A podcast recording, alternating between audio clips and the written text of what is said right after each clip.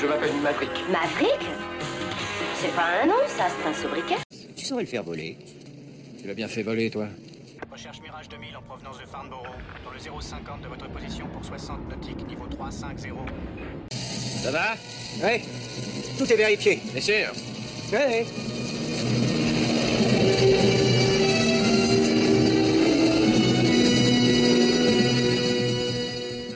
Bonjour à tous et bienvenue dans l'épisode 18 de Avion légendaire où je vous parle aujourd'hui du Junkers JU-87 et du livre Pilote de Stuka de Hans Ulrich Rödel.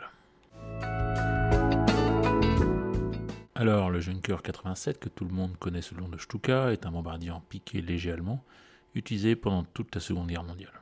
Après avoir parlé de nombreux avions anglais et américains de cette période, il me semblait important, dans un souci d'équilibre, d'évoquer également euh, quelques avions des forces de l'Axe. Alors Stuka est en fait l'abréviation d'un mot allemand que je vais tenter de vous prononcer, vous m'excuserez par avance, Sturzkampfflugzeug, euh, qui signifie euh, avion de combat en piqué et qui désigne à l'origine toute une famille d'avions, mais qui sera finalement utilisé par erreur pour désigner uniquement, quasi exclusivement le, le JU-87.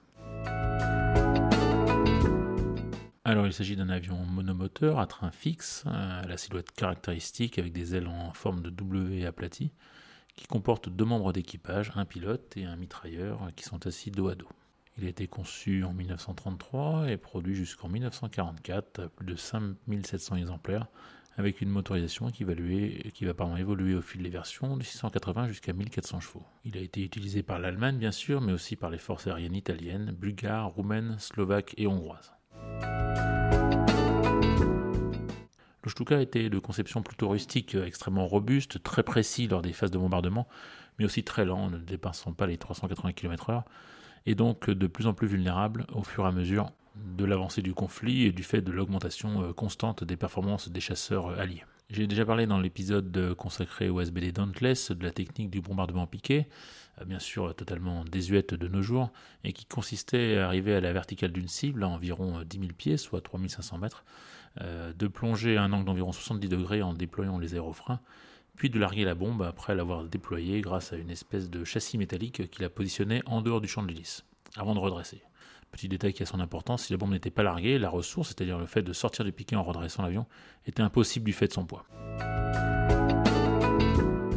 Alors cet avion de combat a une très sale réputation, surtout pour nous autres Français qui étions à l'époque dans le camp adverse, parce qu'il s'est rendu tristement célèbre en bombardant des objectifs militaires à proximité des colonnes de réfugiés français, voire même selon certaines sources les colonnes de réfugiés elles-mêmes qui fuyaient l'avancée de l'armée allemande durant la débâcle. Avant l'épisode français, les troupes au sol polonaises, néerlandaises et belges avaient appris à redouter les Stuka et leur redoutable précision de bombardement durant la Blitzkrieg, soit la guerre éclair d'invasion allemande en Pologne, Hollande, Belgique et France des années 1939 et 1940, et qui s'est donc terminée par la bataille d'Angleterre, où justement les Stuka se sont vite révélés peu efficaces et très vulnérables face aux Hurricane et Spitfire anglais.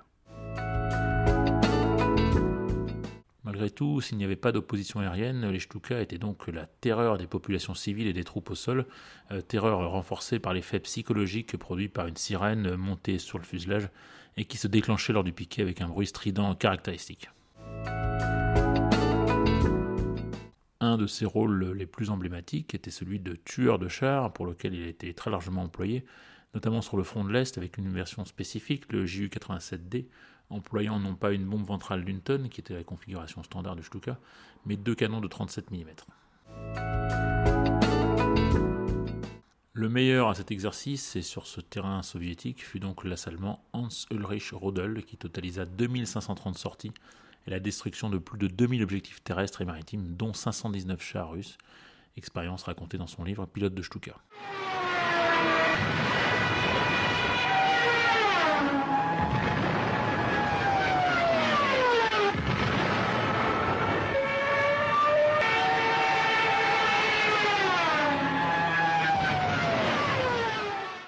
Ce que vous venez d'entendre est donc la tristement célèbre sirène de piquet des Stuka qui précédait donc de peu généralement les déflagrations mortelles produites par le largage de ces bombes.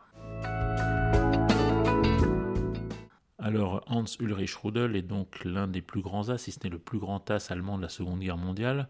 Euh, autant le dire tout de suite, au-delà d'être un combattant allemand, c'était un nazi convaincu qui vouait une grande admiration à Adolf Hitler et qui a continué à prôner des thèses d'extrême droite en Allemagne après la guerre et jusqu'à son décès en 1982. Je n'aurais bien sûr pas parlé de son livre s'il y avait été question de ce genre de propos, mais il s'agit quasi exclusivement d'un récit de guerre, et donc une valeur de témoignage historique intéressante. La version française a même été préfacée par Pierre Klosterman, le plus grand as français de l'époque. Je vous renvoie à l'épisode 7 sur le Spitfire, qu'on ne peut évidemment pas soupçonner d'une quelconque sympathie pour le régime nazi. Ce livre raconte donc les débuts difficiles de Rudel en tant que pilote, peu doué au départ, son apprentissage de la guerre en Russie, la chance incroyable dont il a bénéficié en étant abattu plusieurs fois derrière les lignes ennemies, en s'en tirant toujours, euh, parfois il est vrai au plus de, blessures graves, euh, et sa maîtrise progressivement croissante des techniques de bombardement en piqué. Il ne cache rien des conditions de vie euh, épouvantables des escadrilles en Russie, qui souffraient du froid, du manque de logistique, et souvent des carences de la chaîne de commandement allemand. L'ennemi russe est souvent qualifié d'incompétent, parfois de courageux, les considérations politiques sont souvent risibles et ridicules, faisant passer l'armée du Reich pour l'unique rempart du déferlement communiste sur l'Europe, passant bien sûr sous silence l'invasion initiale de la Russie par l'armée allemande. Malgré ses défauts, Pilote de Stuka est un bouquin historique passionnant qui apporte un autre point de vue sur la guerre aérienne du deuxième conflit mondial, euh, qui change des visions américaines et anglaises, euh, voire françaises, qu'on a l'habitude de lire habituellement. Ce livre est depuis longtemps épuisé, mais il a visiblement été un best-seller à sa sortie dans les années 50. Il est très facile de s'en procurer un exemplaire sur les sites de livres d'occasion. Voilà, c'est tout pour aujourd'hui. Je vous laisse avec un extrait de la musique du film Dunkerque, qui met en scène plusieurs séquences de bombardement de troupes au sol ou de navires par les Stuka justement. Dunkerque est un film de 2017 de Christopher Nolan, dont la musique est signée Hans Zimmer. Retrouvez-moi dans les podcasts Parlons Aviation et Avions Légendaires et contactez-moi si vous souhaitez que je traite d'un film ou d'un livre en particulier sur légendairesavions.gmail.com. Merci.